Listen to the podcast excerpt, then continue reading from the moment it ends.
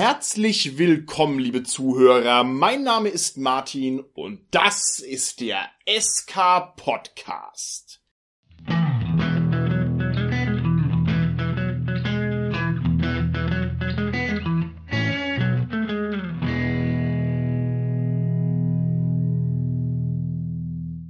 Bei mir heute im Studio ist mein liebster Gast und zwar der Carsten. Hallo Carsten. Hallo Martin, mein liebster Host.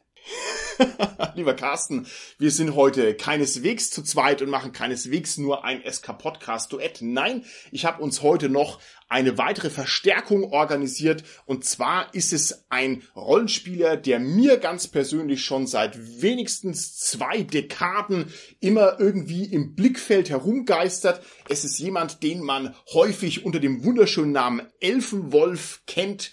Es ist der Michael Wuttke. Hallo Michael. Ja, hallo, schön, dass ich da bin. Lieber Michael, du verstärkst uns heute bei einem Thema, das mir schon sehr lange auf dem Herzen liegt und über das schon lange mal eine Folge fällig war. Und deswegen freue ich mich ganz besonders, dass wir das heute zu dritt angehen können. Und zwar sind es die Fanzines. Und die Fanzines gehören selbstverständlich zu den Kronjuwelen unseres Hobbys, denn kein anderes Hobby schafft es, solche schönen Artefakte der persönlichen Selbstentfaltung, der hobbyistischen Konzentration, der künstlerischen Kommunikation und natürlich des rohen Abenteurergeistes zu produzieren interessieren wie unser schönes Hobby Rollenspiel. Und wir wollen uns heute mal diesem Fanzine komplex angemessen und würdig nähern und versuchen das mal abzuklopfen, mal zu gucken, was können wir da rausholen. Und bevor wir da anfangen, lieber Michael, wäre es schön, wenn du dich ganz kurz vorstellst. Ähm, kannst du als äh, alter Haudegen des Hobbys vielleicht mal so ein paar Signalspitzen deines rollenspielerischen Schaffens kurz präsentieren? Na klar, gerne. Ich habe angefangen mit Rollenspielen 1989, allerdings war ich da schon sehr alt, nämlich 22 Jahre. Ich habe lange DSA gespielt und bin auch über die Fanzine-Arbeit nach Myranor gekommen und äh, die Signalspitze, wie du es nennst, ist höchstwahrscheinlich das Myranor Hardcover, was ich damals zusammen mit Christoph Data gemacht habe. 2006 war das. Da haben wir die vermurksten Myranor-Regeln aus der Myranor-Box auf DSA 4 umgestellt. Das ist ein sehr würdiges Unterfangen. Ich muss sagen, ich habe ganz persönlich auch sehr intensive Bindungen zu Myranor. Das ist nach wie vor eine der fantastischen Welten, die ich praktisch rundherum sehr schätze. Das ist ganz toll. Also wer es nicht kennen soll, das ist ja immer so ein bisschen im Schlagschatten von Aventurien. Da lohnt es sich auf alle Fälle, sich damit zu beschäftigen. Aber Michael, da verkaufst du dich unter Wert, denn ich weiß, dass du unter anderem auch noch bei Splittermond tätig warst. Was hast du denn da getrieben? Bei Splittermond, da hatte ich die Ehre, den ersten Mondsplitter zu schreiben. Das sind die Abenteuer für die damalige Splittermond Einsteigerbox. Da hatte der Uhrwerk Verlag einen äh, Wettbewerb ausgeschrieben und ich habe mir gedacht als alter Fanziner, ey, mal gucken, ob du es überhaupt noch kannst. Naja, und äh, Plan war, Top 10 in diesem Wettbewerb zu erreichen. Endergebnis war dann Platz 3. Das war gar nicht so schlecht. Nee, Platz 3 ist hervorragend. Diese Abenteuerwettbewerbe sind auch insgesamt hervorragend, weil die nämlich auch hier wieder unendlich viele kreative und hobbyistische Energie mobilisieren. Die werden wir hier gerade bei den Fanzines auch noch das ein oder andere Mal erwähnen, gerade deshalb, weil sich da natürlich was getan hat. Jetzt musst du uns aber, lieber Michael, abschließend noch erzählen, was es mit dem Elfenwolf auf sich hat Woher kommt dieser herrliche Name und was ist es für ein Fanzine und welche Zeiten hat dieses Fanzine sozusagen überspannt? Wo muss man das verorten? Naja, der Elfenwolf ist halt ein DSA-Fanzine. Ich bin wie viele Rollenspieler in unserem Alter mit DSA-Rollenspiel sozialisiert worden und äh, da ich auch immer schon sehr gerne selber was geschrieben habe, ist dann die Idee gekommen, wir machen halt ein Fanzine und das Kind muss ja einen Namen haben. Und da haben meine damalige Freundin und ich lange überlegt, wie wollen wir es denn nennen? Und es ist halt so gewesen, unser allererstes DSA-Abenteuer 1989 war Wald ohne Wiederkehr. Da gibt es eine Szene im Kerker dieser Ruine, um die es da geht. Da ist ein böser Magier, der hält einen Wolf gefangen. Und den hat meine damalige Freundin befreit. Sie spielte eine Waldelfe und das war dann der Elfenwolf. Und da kommt der Name her. Sehr schön, sehr schön. Ein sehr prägnanter Name. Wie gesagt, also ich kenne ihn schon seit vielen, vielen Jahren. Schön, dass es dich bis in unseren Podcast verschlagen hat. Ich gehe mal zu dir, lieber Carsten. Du hast jetzt hier unseren Ausführungen gnädig gelauscht, ja, und hast dir gedacht, egal was die beiden jetzt vor sich hin plappern, ich kann jeden, der hier in diesem Land Fanzines produziert, in Grund und Boden stampfen, denn wie viele Ausgaben hat das Fanzine, das du am längsten, ich würde sagen, chefmäßig betreut hast? Und was war das für ein Fanzine? Erzähl uns kurz. Ich habe zwei Fanzines mitgemacht. Das eine war ein DSA-Fanzine. Das war das erste, was ich gemacht habe, mit hauptsächlich einem Freund und mit den anderen Mitgliedern unserer damaligen DSA-Spielrunde. Das hieß Hasta Aventurica. Das hat nur eine einzige Ausgabe nur gehabt waren aber so um die, glaube ich, 84 Seiten. Also es war schon relativ fett in A5 für so ein DSA-Fanzine. Boah. Und wir wollten noch die Nummer 2 machen, hatten wir sogar angekündigt gehabt auf der Rückseite. Hatten noch einige Leserbriefe bekommen, schöne, die wir gerne veröffentlicht hätten. Aber das lag auch dann unter anderem darum, dass ich dann umgezogen bin und teilweise unsere Gruppe auch einige umgezogen sind wegen Berufs- und Studienortwechsel. Und dann ging es leider nicht mehr weiter. Dann bin ich auch ohnehin in den 90ern etwas vom Rollenspiel zunächst abgekommen gekommen und bin dafür in der Star Trek-Szene aufgegangen. Und da habe ich mit einigen Freundinnen und Freundinnen zusammen einen Club gegründet. Und der Club war letztendlich hauptsächlich auch die Herausgabe eines Fanzines. Und der Club hieß Final Frontier und das Fanzine hieß Infotrack. Und ich war aber da wirklich einer von mehreren, die da das zusammen gemacht haben, muss sagen, einer Kollege, der hat wirklich die Hauptlast der Redaktion gehabt, eine andere Kollegin hat relativ viel mit Betreuung von den Mitgliedern gemacht, mit Leserbriefen, mit Verwaltung hat die sehr, sehr viel gemacht. Und ein weiterer Freund hat vor allem das Layout gemacht, da gab es dann nochmal ganz am Ende einen Wechsel, aber der hat, glaube ich, über 80 Ausgaben von uns layoutet. Und das war schon eine mega, mega Leistung. Also muss ich sagen, so bei dem, da habe ich noch mit wahrscheinlich von den Leuten, die da mitgemacht haben, sogar von der Arbeit her, von dem harten Kern mit am wenigsten gemacht. Was wir aber immer auch hatten, war, dass wir uns wirklich jeden Monat, das erschien monatlich getroffen haben für eine Redaktionssitzung, haben immer unser Vorwort auch geschrieben für das Fanzine. Minimum waren 12 auf 5 Seiten. Wir haben aber je nach Material, was wir hatten und Geld das auch erweitert. Ich glaube, so 70, 80 Seiten einzelne Ausgaben hatten wir teilweise auch. Also 40, 50 Seiten waren immer mal wieder auch drin.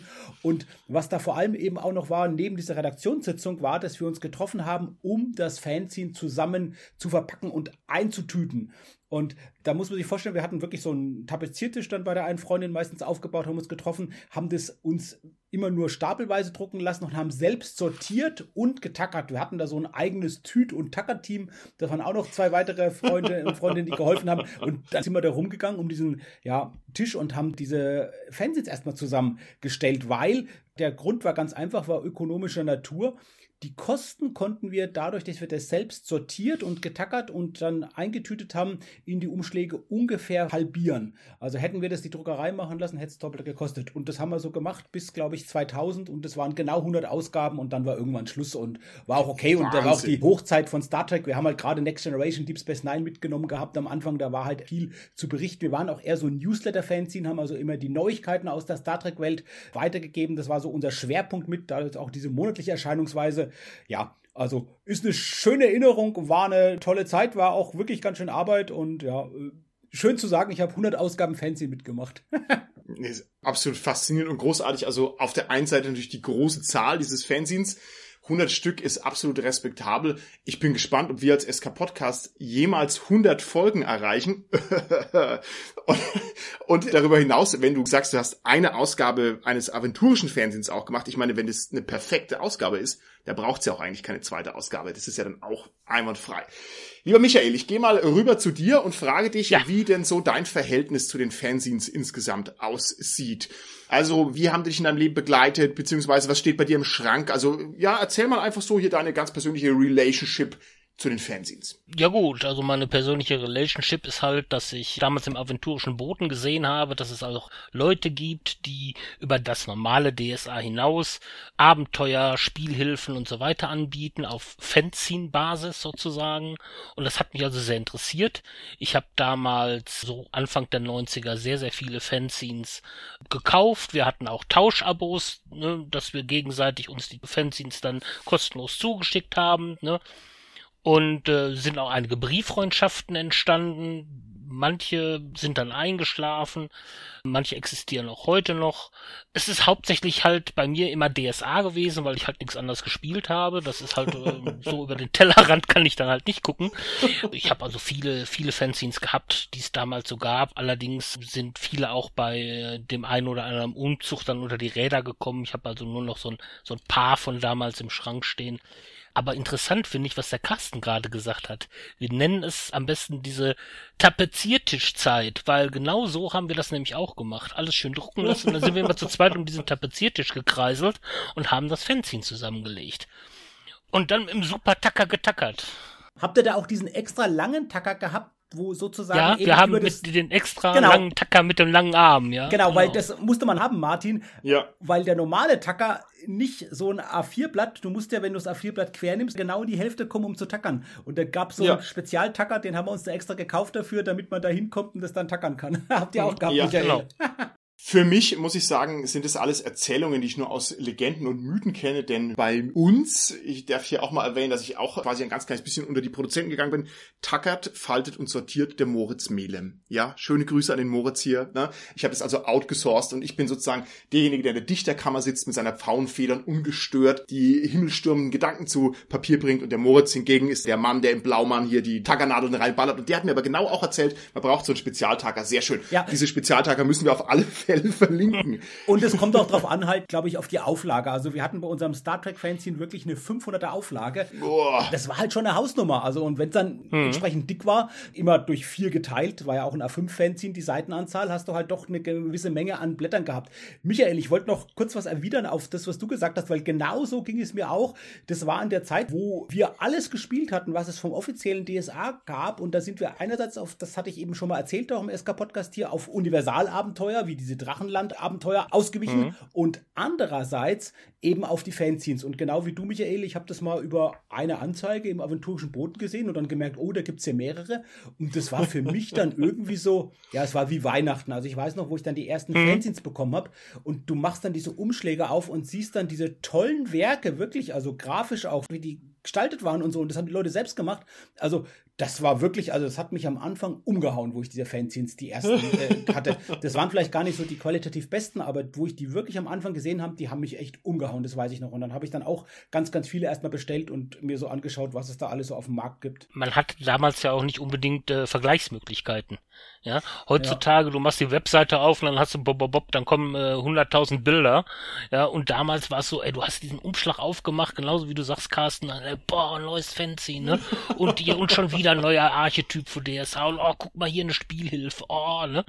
Und das war toll. Also das Absolut. hat richtig Spaß genau, gemacht. Genau, also die Spielmaterialien und die Abenteuer, das hast du ja auch erwähnt, ne, dass wir was zum Spielen hatten. Und genauso war es. Die Inserate im aventurischen Boden waren rein textbasiert. Also man hatte nicht mal ein Cover gesehen von den Dingern, wie die genau aussahen. Und es war wirklich so ein bisschen, ja, das war so eine Überraschungsbox, wenn du das dann aufgemacht hast und geguckt hast. Es gab auch echt schlechte Fanzines, die sehr, sehr, sehr schäbig gemacht waren. So ein paar Ausreißer hast du auch gehabt, aber das waren eher wenige.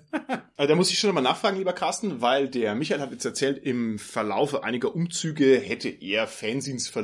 Ich kann mir ja viel vorstellen, aber der Carsten, ich kann mir bei dir nicht vorstellen, dass auch nur ein einziges Fanzine irgendwie sozusagen verschwunden ist von der Erdoberfläche. Sitzt du auf einem großen Fanzine-Archiv? Also meine Fanzines, die ich damals gekauft habe, habe ich soweit noch. Ich bin auch teilweise immer noch dran zu versuchen, so ein paar Fanzines noch nachzubekommen von damals. Ich habe gerade neulich wieder so zwei, drei gekauft. Aber was ich vernichtet habe, tatsächlich, jetzt ärgere ich mich ein bisschen von unserem eigenen Fanzine, von dem Aventurische Lanze. Da hatten wir noch relativ viele übrig und da habe ich mal bestimmtes Großteil von denen weggetan. Ich habe vielleicht noch vier Exemplare da, habe mal doch ein paar aufgehoben, das war gut. Aber ich müsste sogar noch die Original-Druckvorlage da irgendwo bei mir im Ordner haben. Und ja, immerhin. Also ja, aber tatsächlich, ich bin in meinem Leben ein Glück relativ selten umgezogen und habe einfach wirklich noch die Fanzines alle noch da. Sehr schön. Also ich kann da leider nur die Position des staunenden Dritten einnehmen. Die Fanzines sind im Wesentlichen an mir vorbeigezogen und zwar aus folgendem Grund.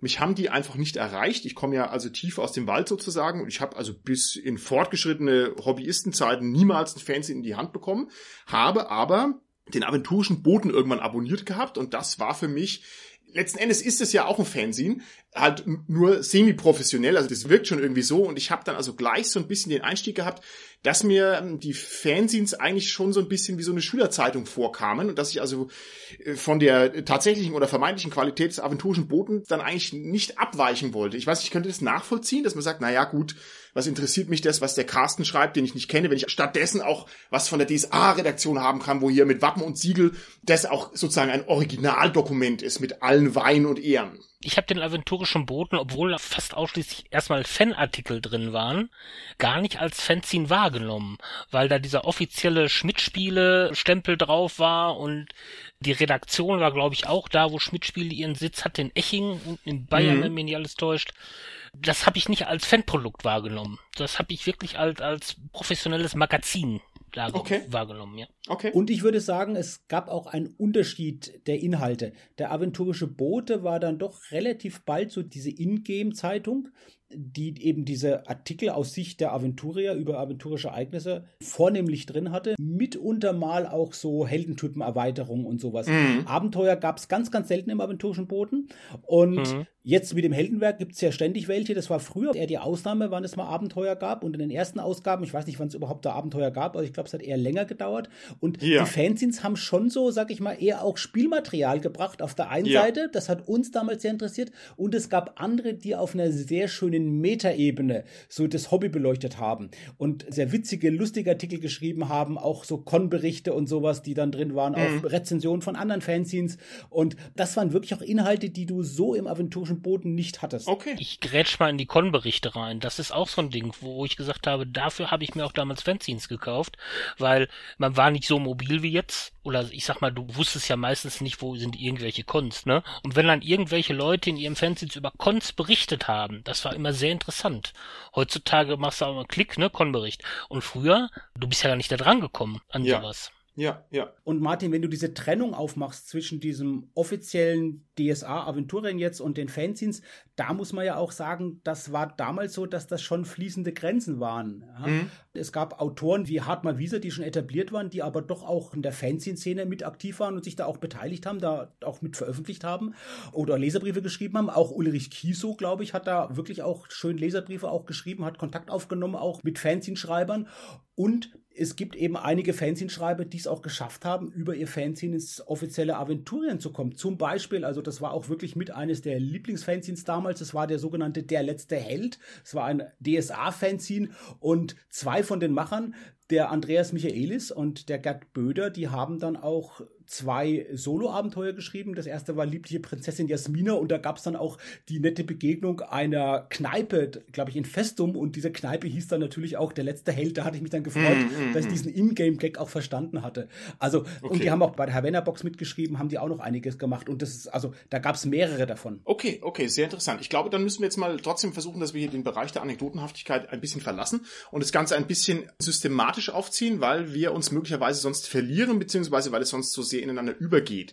Und zwar fange ich vielleicht mal ganz bodenständig an, weil ich glaube, das ist eine Frage, die uns noch länger beschäftigen wird. Also das klingt jetzt wie so eine triviale Frage, aber es ist, sobald man eine Sekunde drüber nachdenkt, überhaupt nicht trivial, sondern eigentlich höchst spannend. Was ist denn eigentlich ein Fanzine? Also was zeichnet ein Fanzine aus, so dass ich am Ende sagen kann, hier, ich habe ein Fanzine in der Hand und wieso wäre dann zum Beispiel aventurische Boote keines. Und vielleicht müssen wir noch mal vorschieben. Ich habe jetzt nicht die Absicht, hier sehr lange auf den aventurischen Boden abzuzielen.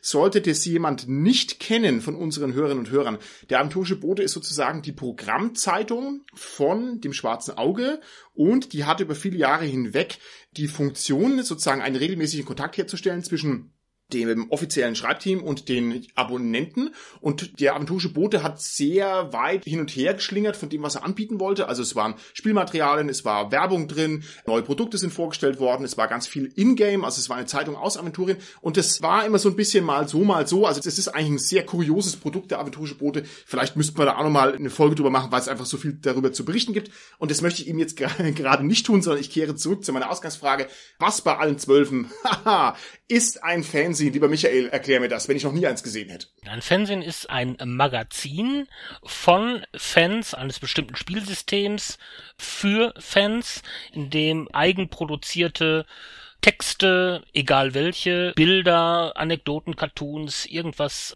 halt schriftlich niedergelegt werden zum Nachlesen, zum Freudebereiten, zum Nachspielen, wie auch immer. Also ein Fanwerk für Fans. Okay, wunderbar. Lieber Carsten, ist ein Fanzine notorisch periodisch oder nicht? Normalerweise schon. Also die meisten Fanzines sind darauf ausgelegt, dass es mehrere Ausgaben gibt, so wie unser Fanzine auch. Ich glaube, es hatte auch eine Nummer eins und wie gesagt, die Nummer zwei war ja auch angekündigt bei dem DSA-Fanzine. Also ja, sie sind periodisch. Die Frage ist, in welchem Turnus die erscheinen. Und das ist, glaube ich, ganz verschieden. Es gibt welche, die sozusagen einen festen Turnus haben. Es gibt aber auch welche, das sind eher die umfangreicher, die sind dann, die einfach erscheinen, zum Beispiel, was ich einmal zweimal im Jahr oder halt wann immer dann wieder mal eine neue Ausgabe da ist und genügend Material ist. Was damit eben verbunden ist, ist, ich glaube, Michael, das war auch damals so. Beim Star Trek Verein hatten wir den Club und die Clubmitgliedschaft war sozusagen ein Abo der Zeitschrift. Ich glaube aber auch bei den Rollenspiel-Fanzines war es so, dass man die abonnieren konnte, oder Michael? Ich glaube, das, oder macht den Austausch, ne, wie du es ja, gemacht hast. Ja, man konnte die auch abonnieren, richtig. Ja. Meistens war es so, dass wenn äh, jemand, ich sage jetzt mal Ausgabe 5 verschickt hat, hatte er schon einen Ausblick auf Ausgabe 6 drin. Da konnte man schon sagen, hey, ne, die Inhalte gefallen mir, den nehme ich auch. Also wir hatten auch, wie gesagt, Tauschabos und äh, das hat durchaus funktioniert, ja.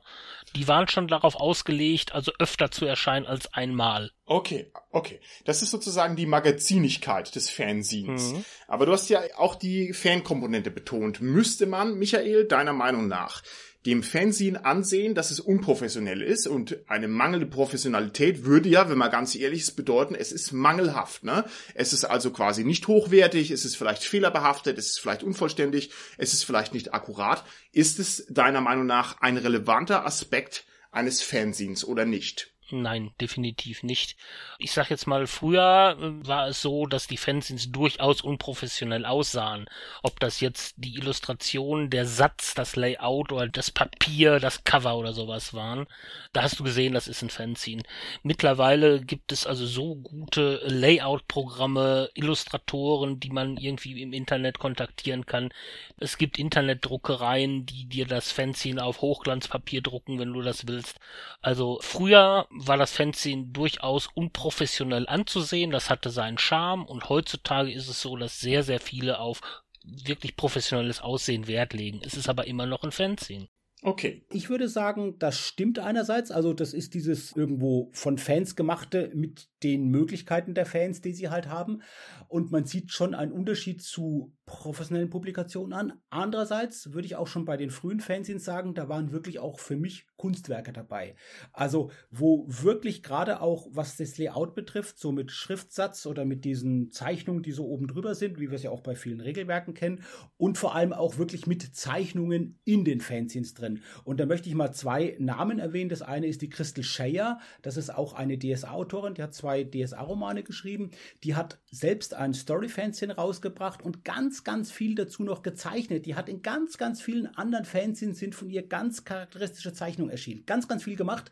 Tolle Zeichnungen. Und jemand anders, das ist der Günter Dambachmeier, der hat ein Fanzine gemacht, das hieß Ravenhorst. Und das muss man sich vorstellen, das war handgelettert. Der hat viele Texte Abenteuer handgelettert und selbst noch gezeichnet. Und der hat eine so tolle Handschrift gehabt. Also da habe ich geguckt, ob ich die mal alle komplett kriege. Ich habe den Günther tatsächlich, weil das auch ein Cthulhu-Autor ist, schon auf Cthulhu-Con getroffen und habe ihm wirklich mir auch Ravenhorst Nummer 1 erstmal signieren lassen von ihm und habe dann aber geguckt und hat doch ein paar auch noch bekommen von diesen Fanzines. Also das ist für mich wirklich auch eins, also der tollsten Fanzines von damals ist wirklich auch dieses Ravenhorst-Magazin, weil es für mich als Gesamtding wie ein Kunstwerk ist und was leistet und was macht mit den zwar eingeschränkten Mitteln, was die professionellen Magazine gar nicht so leisten leisten und äh, machen konnten. Das ist schön, dass Carsten das jetzt alles so erzählt hat. Dann kann ich meine Punkte Ravenhorst, handgelettert, tolle Zeichnungen und immer Abenteuer-Charakterkarten, nämlich alles streichen hier. Weil Ravenhorst ist tatsächlich das einzige Fanzine, das ich hier noch im Schrank stehen habe von damals in Komplettausgabe, wow. die ich äh, damals, ja. Ich beneide dich. toll. Also, also Günther Dambachmeier ist mein absolutes Vorbild gewesen, was Fanzines angeht. Okay, sehr Ist so. gut. Toll. Dann habe ich was gelernt, dem werde ich auf alle Fälle hinterher recherchieren. Das klingt klasse. Vielleicht können wir den ja auch nochmal irgendwie zu einer Stellungnahme bewegen oder so. Mal schauen, was sich da alles machen lässt. Carsten, ich muss aber jetzt trotzdem hier nochmal kritisch nachfragen. Und zwar, also du sagst mir jetzt, die Qualität ist kein Kriterium dafür, dass irgendwas ein Fernsehen ist. Es gibt also ein breites Spektrum. Trotzdem hat es ja wohl was mit Professionalität zu tun oder dem Mangel an Professionalität. Und wenn es also die Qualität nicht ist, Würdest du sagen, der Stempel des Offiziellen ist ein relevantes Kriterium, ob der da ist oder ob der fehlt? Oder zweitens, wie verhält sich's denn mit der Gewinnerzielungsabsicht? Ja. Also, um es nochmal zu verkürzen, wird das Fernsehen dadurch entwertet, dass, keine Ahnung, das Riesland-Projekt ursprünglich ein Fanprojekt ist und sobald Ulysses sagt, das übernehmen wir, ist es keins mehr? Oder geht es darum, dass jemand, der sowas wie das Riesland-Projekt rausbringt, dass der am Ende sich damit finanziert und dann ist es nicht mehr fanig? Ich würde sagen, das sind beides relevante Aspekte. Das erste, was du gesagt hast, dieses offizielle, dieses Emblem, dieses Siegel, das es dann bekommt. Ja, das macht's wertiger irgendwo, dass dann bestimmte Sachen dann eben offiziell, vielleicht auch in den Kanon von so einer Rollenspielwelt reinwandern oder auch nicht. Das ist das eine. Und das andere ist eben genau, dass man ein Fanzine macht, um dann auch eine Gewinnabsicht zu erzielen. Wobei der Übergang sicherlich fließend ist. Ich würde sagen, die meisten Fanzines, die erstmal so gemacht wurden, die sind primär erstmal ohne Gewinnabsicht geschaffen worden. Nur wenn mhm. da natürlich auch die Auflage entsprechend hochgeht. Und es gab wirklich auch damals in den 80ern, Anfang der 90er Jahre Fansigns, die Auflagen hatten von 500, ich glaube sogar was bei Lunker Reiter oder so könnte auch 1000 bei gewesen Lunker sein. Reiter, Ne? Warrior Express. Genau, Warrior Express oder auch eben der letzte letzte Held, die war relativ auflagestark und das sind ja auch Kosten. Also wenn ich so eine Auflage von 1000 Stück vorfinanzieren will, brauche ich ja auch Geld. Einerseits kann man es eben über die Abos machen oder man macht es halt doch, dass man ein bisschen kalkuliert und ein bisschen mehr verdient. Aber ich würde sagen, all diese Fanzines, die haben letztendlich nicht die große Einnahmen geschaffen. Das waren sicherlich nicht. Und man muss ja auch ein bisschen so kalkulieren, dass ich sage, wann ist denn der Break-Even-Point erreicht? Also wie viel Prozent Ja. einer Auflage muss ich verkauft haben, damit ich auf Null bin? Und wenn ich sage, ja, ich rechne das so knapp, dass ich die Komplettauflage verkauft haben muss, um auf Null zu sein. Und gerade wenn ich eine große Auflage habe, dann ist es halt eher so, dass ich sogar Minus mache. Also man Ja. muss ein bisschen was überhaben mit dem. Ich kann sagen, bei uns mit dem Star Trek Fanclub damals war es wirklich so, wir hatten einen Mitgliedsbeitrag von 25 D-Mark für eben zwölf Ausgaben, die auch verschickt wurden.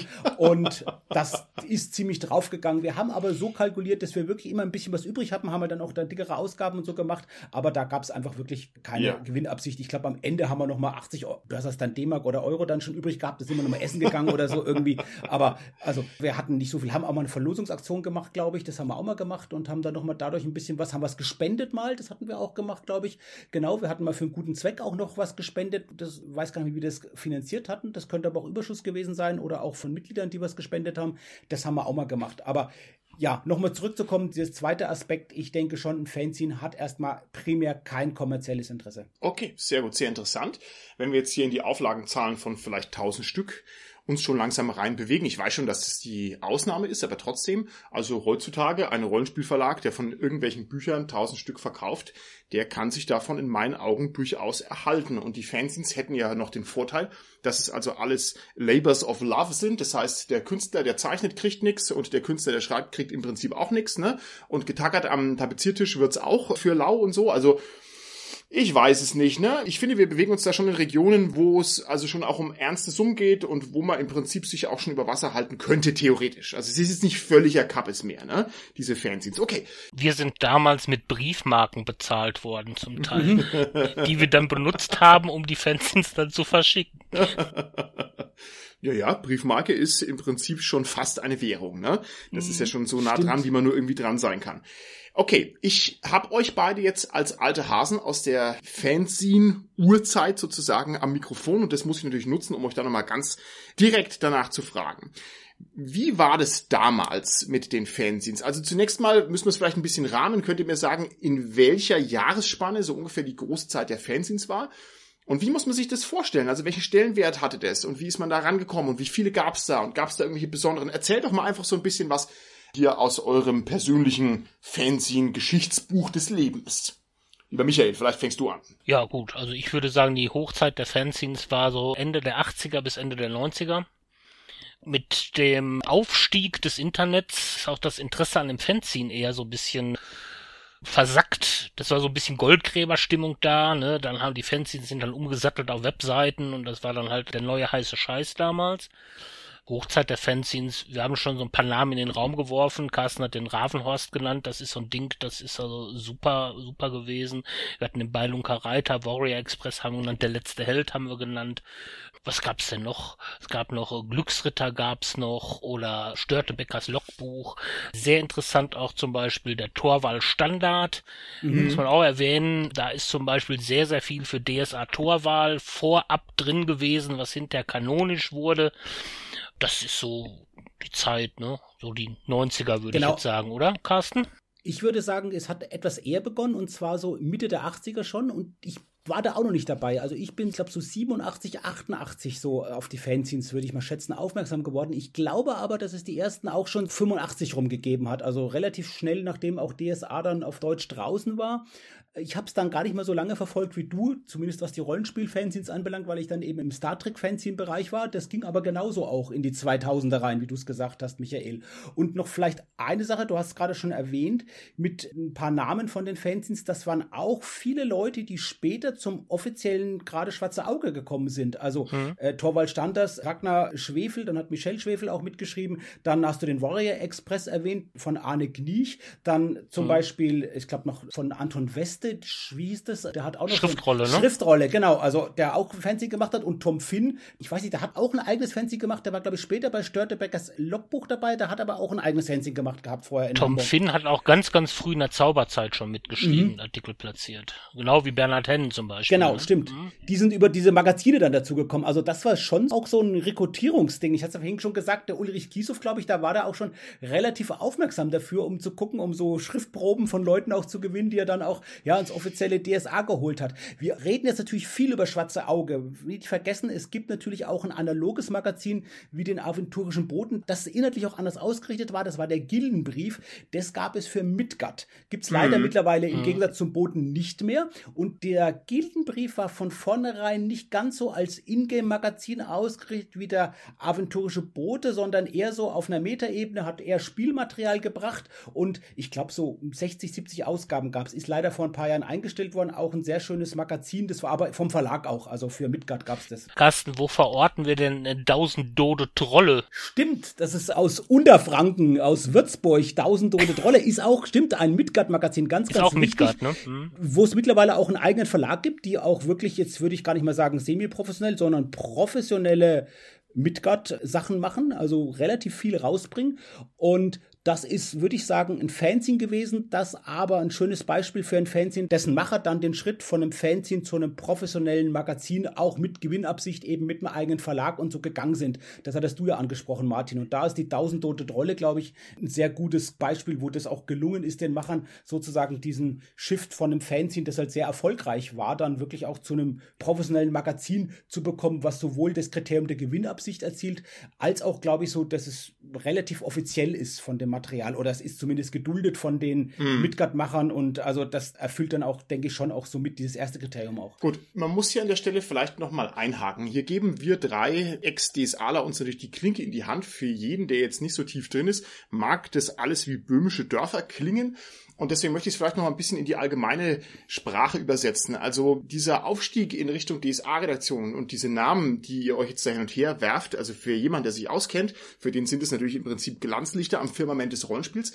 Für alle, die sich damit nicht so auskennen, also man muss sich das schon so ein bisschen so vorstellen, dass das schwarze Auge natürlich eine große Zeit lang einfach die Rollenspielkultur absolut dominiert hat wahrscheinlich 20 Jahre lang und um vielleicht hier den Gottfried Benn zu zitieren, also in einer Zeit, als sich aller zu der einen Mitte neigten, war das also eine richtig relevante Sache. Ne? Also wer quasi das geschafft hat, zu DSA reinzukommen, der war am Drücker und konnte von dieser Position aus tatsächlich die Rollenspielnation maßgeblich mit beeinflussen.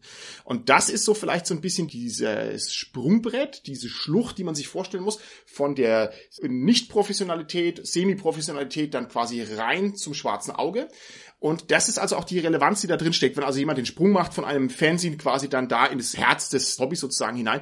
Und das möchte ich also an der Stelle nochmal unterstreichen, um zu betonen, wie krass das ist, wenn man das schafft, als irgendein Rollenspiel-Nerd, der irgendwo rumhockt auf dem Land, das dann zu schaffen. Das ist also wirklich ein großer Schritt. Und Carsten, sehr schön, dass du das also so klar festnageln konntest an so vielen Namen. Absolut, Martin. Und was ja auch damit reinspielt, ist, dass eben wie dein Fanzine, Michael, oder unser Fanzine, das waren ja dann reine DSA-Fanzines, also dass viele Fanzines systemgebunden waren, eben vornehmlich Schwarze Auge, weil es halt so den Markt lange Zeit dominiert hat, wie du gesagt hast, Martin, oder auch eben ein Fanzine wie Tausend Tote Trolle, das halt ein reines Midgard-Fanzine ist. Und es gab aber auch ein paar andere Fanzines, die eher so ein bisschen themenübergreifend waren. Die gab es schon auch oder gibt es auch noch, die zum Beispiel eher so auf Horror fokussieren oder so. Aber ich glaube, viele waren schon eher systemgebunden. Aber es gab auch systemübergreifende, mhm. halt vielleicht thematisch gebündelte Fanzines. Okay, sehr interessant. Ich nehme das jetzt mal einfach raus und behandle die Fanzines mal als ein Genre, auch wenn das sicherlich diskutabel ist. Diese einzelnen Fanzines, die stehen in einer wahrscheinlich meistens unausgesprochenen und unsichtbaren Vernetzung zueinander und die beeinflussen sich gegenseitig. Das heißt, Carsten, wenn du zu Hause sitzt und kriegst fünf Fanzines geliefert, dann wirst du da Inspirationen mitnehmen für deine eigenen Fanzine-Ambitionen, ob bewusst oder unbewusst.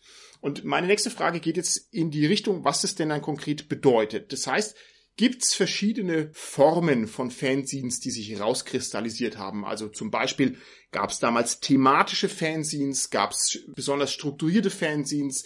Wie muss ich mir das vorstellen? War das alles eher ähnlich oder gab es welche, die sehr stark aus dem Rahmen rausgefallen sind? Hat man sehr voneinander abgekupfert? Gab es eine Form, die man erwartet hat? Oder war das wirklich der wilde Westen und jeder hat publiziert, was nur irgendwie ging? Also es gab eben beides. Es gab diese thematischen Fanzines, wie ich gesagt habe. Es gab auch systemübergreifende. Ich glaube zum Beispiel Michael Ravenhorst haben wir jetzt schon mehrfach, ja zu Recht sehr lobend erwähnt, war thematisch übergreifend. Das ist korrekt. Ne, Glaube ich, ne? Mhm. Also es war zwar auch DSA, aber hat auch andere Sachen drin gehabt mit dem. Genau, er hatte DSA da drin, er hatte Muranor auch mal da drin, er hatte Cthulhu drin, Sturmbringer-Abenteuer gibt es da drin.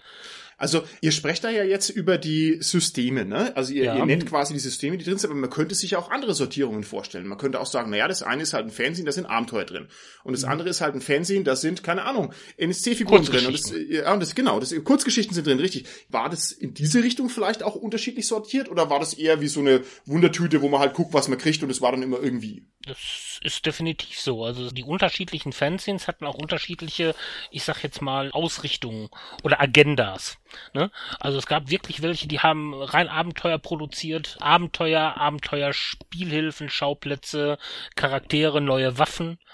Es gab welche, da waren viel Kurzgeschichten drin, die schon erwähnten Con-Berichte, als Magic so langsam aufkam, dann wurde auch viel über Magic zum Beispiel geredet, ne? Magic the Gathering. Mhm. Es gab Berichte über die Spielemesse, also durchaus. Also es gab Fanzines, die hatten eine klare Ausrichtung, eine klare Agenda, ich will dies oder jenes sein.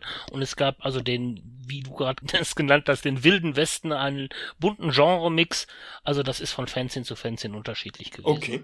Gab es irgendwelche kuriosen Ausbrecher, lieber Carsten, wo du gesagt hast, oh, oh, die hier, also das Fernsehen, der Schwarzmagier vom finsteren Turm macht immer nur finstere NSCs. Also, also gab es sowas auch oder nicht? Ein Ausbrecher, der mir einfällt, war ein Fanzine. Ich muss wieder zum schwarzen Auge zurückkommen. Es gibt ein frühes DS-Abenteuer, das ist das Turnier in der Kaiserstadt. Also da ist ein großes Turnier, so ein Ritterturnier, wo man mit seinen Helden verschiedene Disziplinen dann teilnimmt, auch mit Tjosten, aber auch Schwertkampf und so. Verschwörung von Gareth, ne? genau, die Verschwörung, ja. stimmt. Das, der mhm. Untertitel ist es, du hast recht, das hat zwei, also der Haupttitel ist die Verschwörung von Gareth. Und zu diesem Abenteuer gab es dann auch sozusagen eine Fortführung, war auch so ein Aufruf um aventurischen Boote, wo man seinen Helden einschicken konnte und wo dann Fans die ganzen Helden genommen haben und das ausgewürfelt haben und die oh. haben gegeneinander antreten können. Es gab sogar Abenteuerpunkte. ich bin nun mit meinem Helden nicht so weit gekommen, aber es gab ein paar Abenteuerpunkte dafür. Und du hast dann irgendwie eine Urkunde bekommen und welchen Platz du dann gemacht hast. Und dazu gab es dann auch noch ein Fanzine. Ich glaube, es hieß Schattentor. Ich bin mir aber gar nicht mehr ganz sicher mit dem. Also Stefan Wenz oder so ist, glaube ich, der Hauptherausgeber davon. Und das war eine tolle Sache. Also so, wo dann wirklich ein Fanzine zu diesem Turnier dann gemacht wird und die wirklich das ausgewürfelt haben alles. Also das ist schon ja. ein Sonderfall gewesen. Okay, sehr schön. Eine Rubrik habe ich noch. Tatsächlich, was es auch gab, teilweise Cartoons. Also wo Leute so gut gezeichnet haben, die nicht nur illustriert haben und so, die auch wirklich schöne Cartoons gemacht haben und die wirklich witzig und gut waren. Also, das waren auch schöne Cartoons drin. Also, ich glaube. Und da fällt mir vor allem ein Fanzine ein, und zwar das mit dem Namen Elfenwolf. Ja, Ach das Gott. ist das, was mir also hier ganz stark aufgefallen ist, dass du ein toller Comiczeichner bist, lieber Michael, und dass es also sehr lustig ist. Und das hat mich auch beeindruckt, als ich jetzt da den aktuellen Elfenwolf in der Hand hatte, weil ich das gar nicht so erwartet hätte. Und natürlich gibt es so ein Fanzine her, wenn man da was drauf hat, sich da entsprechend zu produzieren. Hast du das selbst gezeichnet, diesen Wolf auf dem Cover, den schön niedlichen? Ja, ja, also die Zeichnungen in dem Retro-Elfenwolf sind alle von mir. Wow. Teilweise alte, teilweise halt neue. Und jemand wie ich, der nicht zeichnen kann, der steht immer davor und denkt sich, verdammt, ach, könnte ich doch zeichnen, die Welt würde mir gehören, aber ich kann es ja leider nicht. Also, Hut ab auf alle Fälle, das ist krass, das hast du gut gemacht. Dankeschön. Okay, ich gehe mal noch ein Schrittchen weiter. Jetzt haben wir in der Vergangenheit geschwelgt. Jetzt würde ich gerne von euch wissen, an wen richtet sich denn ein Fanzine eigentlich? Denn ich finde, es ist eine Frage, die ist gar nicht so klar zu beantworten. In der guten alten Zeit ist es in meinen Augen wie mit einer Schrotflinte in den Wald reinschießen und gucken, ob irgendwas wegflattert, weil da gibt's ja keine Feedback-Schlaufe. Das heißt, äh, Carsten, du setzt dich zu Hause hin und schreibst also dein erstes aventurisches Blatt, aventurische Hasta Aventurica und dann schickst du das raus, ja, und da, ja, keine Ahnung, ja. Also an wen richtet sich's denn jetzt? An andere Rollenspieler, die eben ja auch da Interesse haben, an Material dran wollen. Und bei uns waren es, glaube ich, wirklich auch so vornehmlich Leser vom aventurischen Boden, wobei wir auch schon Anzeigenaustausch mit anderen Fanzine gemacht haben. Also auch tatsächlich irgendwie auch an Fanzine-Leser. Also ich glaube, das ist ein bestimmter Ausschnitt an Leuten. Ich glaube, es gibt selten Rollenspieler, die nur ein Fanzine lesen. Ich glaube, wenn man einmal in dieser Fanzine-Welt drin ist, dann liest man relativ viele Fanzines, wenn man nicht dann selbst auch schon mal irgendwie eins macht oder zu einem beiträgt, sei es auch in Form von einem Leserbrief, innerhalb dieser Community, glaube ich. Und das ist so das Zielpublikum, die Leute, die eben Fanzines lesen, Rollenspieler. Also das sind Okay. vielleicht so die Rollenspieler heutzutage, die halt irgendwie in sozialen Netzwerken aktiv sind, wie damals. Das Ja. war halt unser soziales Netzwerk sozusagen. Das waren die Fanzines. Ey, lieber Carsten, ich gehe sogar noch eins weiter. Ich würde sagen, die Fanzines sind nicht nur die sozialen Netzwerke, denn das sind sie ja definitiv. Ne? Man hat dann Briefkontakte und Connections, sondern irgendwie sind es ja auch Homepages, ne? halt nur aus Papier, die du halt aufrufen kannst und abrufen kannst und die halt Inhalte haben. Also diese Fanzine-Szene ist wie ein wirklich, wirklich schlechtes Internet, nur dass man es halt per Post sich die Homepages zuschicken muss. Also da sehe ich schon ein paar deutliche Parallelen. Lieber Michael, wie schätzt du das ein? Der Fanzine-Macher, der jetzt sich in so einem Fanzine da aus dem Fenster lehnt, wie weit steht denn der im Vordergrund oder wie weit steht denn der im Hintergrund? Ist der ein Künstler, der ein künstlerisches Produkt erschafft? Ist er ein Dienstleister, der seiner Leserschaft hier etwas darreicht, auf das es ihr schmecken möge? Oder ist es letztlich eine egomane Aktion, ein Fanzine zu entwerfen, weil es fehlen ja ganz viele Kontrollinstanzen. Der Fanzine-Macher hat keinen Chef. Er hat wahrscheinlich nur wenige Leute, die ihm reinreden. Er ist noch nicht mal an den Verkaufserfolg gebunden. Das heißt, eigentlich kann ich mich ja da auch austoben und kann sagen, hier, schaut her, wie toll ich bin. Ich habe ein Fanzine. Wo ungefähr muss man sich denn da verorten? Ich denke, das ist eine Mischung aus allem. Bei mir war es ja zum Beispiel so, dass es aus meiner Rollenspielrunde heraus geboren wurde. Wir waren vier Personen. Carsten hat gerade von seinem Star Trek Fanzine berichtet. Das waren 25 oder wie viel? Also in der Redaktion waren wir, glaube ich, vier oder fünf, plus mit unserem Tüt- und Tacker-Team. Da waren wir vielleicht so, ich müsste mal schätzen, sieben Leute.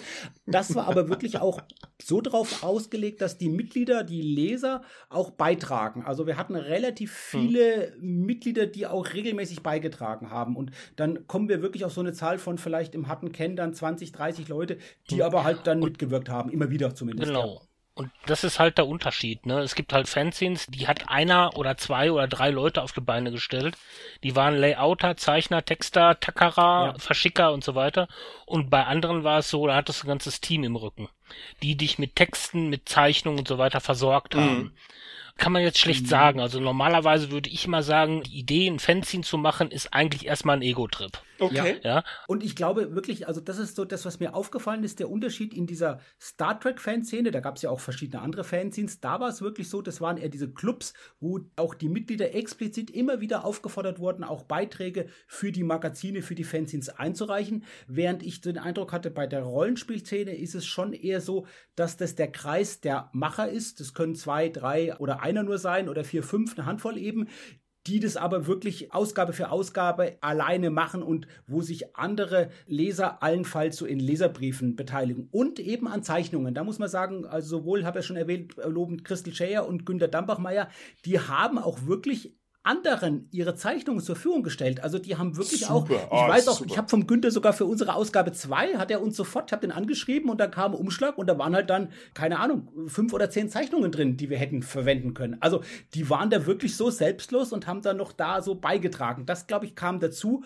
Über das hinaus habe ich den Eindruck gehabt, bei der Rollenspielszene war es eher so auf den Kreis der Macher beschränkt, eben weil er da nicht jeder so gut zeichnen konnte wie der Michael, wie wir jetzt zum Beispiel gezeichnet haben, Martin und, äh, und ich. Wir beide können halt nicht zeichnen, wir brauchen halt dann. Und wenn wir in unserem Kreis keine Zeichner haben, dann müssen wir halt gucken, dass wir über andere Leute was kriegen. Ein Glück, der Freund, mit dem ich das hauptsächlich gemacht habe, der Volker, der konnte auch wirklich gut zeichnen, der hat schon auch die Zeichnungen bei uns beigesteuert, die wir genommen hatten. Und wir durften auch damals von offiziellen Publikationen Zeichnung verwenden. Das haben wir uns genehmigen lassen. Da hatten wir wirklich auch in die Redaktion da geschrieben von Schmidt-Spiele vom Schwarzen Auge und die haben uns genehmigt, dass wir das dann auch wirklich irgendwie aus Publikationen Zeichnungen nehmen durften, aus offiziellen. Echt? Ihr habt eine Genehmigung bekommen, Ja. dass ihr das machen durftet? Das ist aber sehr großzügig, muss ich sagen. Also ich habe auch Anfragen gekriegt von befreundeten Fanzines für Titelbilder oder Innenillus, ja. Hast du welche gezeichnet auch, Michael? Ja, Ah, habe ich. Auch, also dann bist du auch noch einer, aber ich finde es so toll, also dass die Zeichner wirklich so dann anderen das zur Verfügung gestellt haben. Also obwohl sie was eigenes gemacht haben, finde ich toll, Michael. Ein Titelbild weiß ich, vielleicht kannst du dich an den Namen erinnern, von den Göbelbrüdern aus Berlin. Der Falke, du? natürlich, auch eines der meiner. Falke. Das habe ich geliebt, Genau. auch dieses Fanzine, weil das hat so einen schönen Humor gehabt und so Per und Malte Göbel aus Berlin, der Falke. Also das war auch eines meiner Lieblingsfanzines damals noch. Also da habe ich mich jedes Mal gefreut, wenn diese neuen Ausgaben kamen und ich habe die wirklich komplett durchgelesen damals, muss ich sagen. Ich habe diese Hm. Dinger komplett von Honne bis hinten durchgelesen. Ja, da habe ich dann mal ein Ach Titelbild toll. Da gezeichnet. gucke ich mal oben nachher nach unserer Aufzeichnung jetzt hier von der Folge und guck mal, ob ich das finde. ob ich das Ja, hab. ist ganz einfach. Ist, äh, ist sehr einfach zu finden. Ist ein Wolf drauf, ein Elfenwolf. Nein, das ist also, also, nee, also eine, ein Wolfsrudel ist das, glaube ich. Ja. Prima. Okay, okay, sehr schön. Ich nutze die Gelegenheit und mache einen kleinen Shoutout und zwar bedanke ich mich hier bei der Feitiane, beim Bernd Bocklage und beim Mario Bühling, wenn die zufällig zuhören, weil die nämlich den Ettin illustriert haben und haben das ganz toll gemacht, einfach nur damit ich es nicht vergesse. Ganz großartige Zeichnerinnen und Zeichner, die uns da ergänzt haben in Fähigkeitslücken, die also ganz himmelschreiend aufklaffen bei mir und bei Moritz und bei unserem kleinen Ding, was wir da produziert haben. Aber das soll jetzt hier gar nicht der Punkt sein, um den es geht, sondern ich gehe noch ein Schrittchen weiter. Wir haben ja gesagt, die Fanzines, die sind irgendwie versackt ab einem gewissen Punkt. Und ich habe dieses Versacken der Fanzines, ich bin, glaube ich, ein bisschen später ins Rollenspiel eingestiegen als ihr beiden, das habe ich noch mitbekommen. Also ich habe gemerkt, okay, hm, hm, hm, das wird irgendwie nichts mehr. Ich habe dann eher so diese Zeit mitbekommen, als die Homepages angefangen haben zu sprossen und zu sprießen, wo es also cool war, für jeden Rollenspieler irgendwie eine eigene Homepage zu haben. Als man die sich auch so hemdsärmelig zusammengestümpert hat noch, da gibt's ganz tolle, schräge Sachen aus der Vergangenheit von vor 20 Jahren. Da müssen wir auch mal ein paar schöne Sachen zusammensuchen. Meine Frage lautet jetzt, wenn die irgendwann versackt sind, weil sie nicht mehr zeitgemäß waren, sind sie dann immer noch unzeitgemäß? Wie schätzt ihr das ein? Ich würde sagen ja, weil ich kann die heute noch in die Hand nehmen. Natürlich haben sie einen Nostalgiewert für uns, aber sie hätten auch für jemand, der jetzt wie du vielleicht diese frühe Phase nicht mitgemacht hat, Martin, so in den 80ern oder 90er Jahren, ja trotzdem einen guten Wert, weil du kannst die lesen und kannst dich auch in der Kunst von den Sachen erfreuen. Also schau dir mal Ravenhorst an, das ist wirklich beeindruckend und du kannst ja auch die Sachen spielen, die Materialien nutzen. Was natürlich der Punkt ist, vielleicht spielt man nicht mehr nach diesen Regeln oder so, aber diese Abenteuer und die Artikel und die Comics zum Beispiel, die dazu sind, die kann man immer noch ganz gut lesen. Und die sind halt, finde ich, auch ja, ein Zeitzeuge. Also von der Ja. damaligen Zeit, wenn wir gerade so an Con-Berichte denken, das ist wirklich was, was ich heute noch gerne mache, auch in Rollenspielmagazinen oder eben in Fanzines, wenn ich da blätter und lese. Ich lese vor allem auch gerne diese Leserbriefe und ich lese gerne auch die Con-Berichte, weil ich dann wirklich so ein bisschen, ja, ich habe einen Originalton von jemand, der von einem Ereignis von vor 20 oder vor 30 Jahren berichtet und mir spricht und der spricht so, als wenn es gestern gewesen wäre, weil da hat er den Con-Bericht geschrieben. Also das finde ich schon noch mal was, was es wirklich zeitlos macht. Okay, das finde ich sehr interessant, dass du sagst, es ist als historisches Dokument zeitlos. Da gebe ich dir auf alle Fälle recht. Weil irgendwelche Blogs, die im Jahr 2003 mal irgendwo waren und die jetzt weg sind, die sind weg und es sind natürlich auch die Kommentare weg. Das heißt, die Stimmen, die damals dazu laut geworden sind, die gibt es ebenfalls nicht mehr. Wohingegen du natürlich recht hast, also ein Leserbrief, der hat ja auch nochmal eine ganz andere Herausforderungshürde, um sowas zu verfassen, einzuschicken, abzudrucken und so weiter. Das ist ja auch nochmal besser als zum Beispiel der Kommentar unter einem Blog. Da hast du recht. Meine Frage ging jetzt aber eigentlich in eine andere Richtung. Und zwar, sind die heute unzeitgemäß? Also ist es unzeitgemäß zum heutigen Zeitpunkt? Wir haben jetzt also Dezember 2021 ein Fanzine rauszubringen. Erfüllt es noch die medialen Bedürfnisse unserer Zeit? oder erfüllt es die nicht mehr? Michael, wie würdest du das einschätzen? Ich würde sagen ja. Und zwar genauso wie es eine Retro-Bewegung gibt in Sachen zum Beispiel Langspielplatte, ja, gibt es auch halt dieses Back to the Roots, was Fanzines angeht. Ich glaube, es gibt viele Leute, die nicht nur das Digitale haben wollen. Die möchten gerne blättern, die möchten gerne Seiten in die Hand nehmen, die möchten gerne das Papier riechen, wenn es dann mal Papier gibt. ich denke, das ist so eine Rückwärtsbewegung, so eine Retro-Bewegung, so ein bisschen alte Rollenspiele oder alte Rollenspielsysteme kommen ja auch wieder raus, hier, was weiß ich hier, ne? Oldschool-Rollenspiel, ne? Mhm. Und ich denke also, so Fanzines haben was, wenn die Leute was in die Hand nehmen können. Ja. Ja, diese Haptik, das gibt denen unwahrscheinlich okay. viel. Ich glaube es nicht ganz. Ich meine es aber nicht kritisch, sondern ich glaube es einfach auf einer technischen Ebene nicht. Und zwar, und diese Retro-Bewegung, die gibt es auf alle Fälle, aber wenn sie im Bereich der Liebhaberei verharrt, ist sie normalerweise unproduktiv. Also zum Beispiel gibt es jetzt auch niemanden mehr, der sich noch ein Wählscheibentelefon ernsthaft hinstellt. Ja, das ist schon süß, wenn irgendwo mal noch eins steht, ne? Aber in der Breite ist das Wählscheibentelefon einfach tot, weil es einfach de facto nachteiliger ist als das Tastentelefon oder das virtuelle Tastentelefon. Und da weiß ich nicht, ob also die reine Nostalgie diese Fanzines wieder zeitgemäß macht. Ich weiß es nicht. Ich hätte eher eine andere Idee, warum das toll ist. Und zwar, weil man merkt, dass so ein Fanzine so ein herrliches, ganzheitliches Produkt ist. Mhm. Wenn ich einen Blog habe auf WordPress, dann gehört mir dieser Blog nicht. Ne? Irgendwer stellt mir da eine Plattform zur Verfügung, von der ich nichts weiß und die technischen Begebenheiten, davon habe ich keine Ahnung und so weiter. Ne? Das heißt also, fast alles alles, was diesen Blog ausmacht, ist nicht von mir und ist nicht unter meiner Kontrolle und ist distanziert von mir und ich bin im Prinzip nur ein User. Aber ein Fanzine zu produzieren, das ist schon eine ganzheitliche Tätigkeit, die unheimlich befriedigend ist und die eben am Ende kondensiert in einem Artefakt, das rumliegt, das ich aufbewahren kann und das dann vielleicht irgendwann mal auch ja zu einem Zeitzeugen wird, wie es der Carsten so schön gesagt hat. Carsten, kannst du noch was dazu ergänzen? Ja, ihr habt jetzt beide schon zwei, drei Argumente geliefert, warum Fanzines auch heutzutage noch einen Mehrwert besitzen. Ich möchte noch mal kurz zurückgehen. Michael, du hattest ja schon auch gesagt, dass die Fanzines mit Aufkommen des Internets dann verschwunden sind. Das kann ich bestätigen, wie zum Beispiel bei unserem Star Trek Fanzine. Wir waren ein News-Fanzine. Für uns war natürlich bei einer monatlichen Erscheinung das dann irgendwann auch nicht mehr die richtige Art der Veröffentlichung, um neue News aus der Welt von Star Trek, wenn es um neue Episoden von Folgen und so ging, zu veröffentlichen. Da war es dann wirklich natürlich das Internet, dann wissen die Leute halt schon wochenlang eher oder so. Und wenn dann irgendwann mhm. vier Wochen das Fanzine erscheint, also das hatte uns auch, denke ich, mit dazu auch bewogen zu sagen, jetzt ist einfach Schluss und wir hören dann auch irgendwann mal auf. Und ich glaube, diese ganzen Blogs, das trifft jetzt für die Rollenspiel-Fanzines in dem Maße nicht so zu, weil die nicht so newslastig waren, aber trotzdem, Michael, du hast ja erwähnt, die Blogs kamen dann auf, die haben haben mir auch eine ganz andere Möglichkeit gegeben. Während bei den Fanzines doch eher so ein kleines Team war von Leuten, die es gemacht haben, war es bei den Blogs oft so, dass das Leute waren, die alleine einen Blog gemacht haben oder zwei Leute, die zusammen einen Blog gemacht haben, also mhm. kleinere Teams, die das aber unmittelbar ans Netz stellen konnten, die es einfacher gemacht haben. Und zu dem Argument, was ihr schon gesagt habt, würde ich sagen, dass die Blogs einen anderen inhaltlichen Schwerpunkt haben als die Fanzines. Also ich finde sowas wie Spielmaterial, habe ich den Eindruck, dass ich das eher und mehr in Fanzines finde als in Blogs, während zum Beispiel Rezensionen ich viel, viel mehr in Blogs finde als in Fanzines. Die waren zwar auch ein kleiner Bestandteil von den Fanzines, aber nicht jetzt der große Bestandteil mit dem. Also ich finde schon, dass sich die systematisch unterscheiden. Du hast ja auch schon schön gesagt, Martin, dass die so ein ganzheitliches Produkt sind, die Fanzines, wo so ganz, ganz viele verschiedene Facetten abgedeckt werden. Und die Blogs, würde ich sagen, sind ein bisschen einseitiger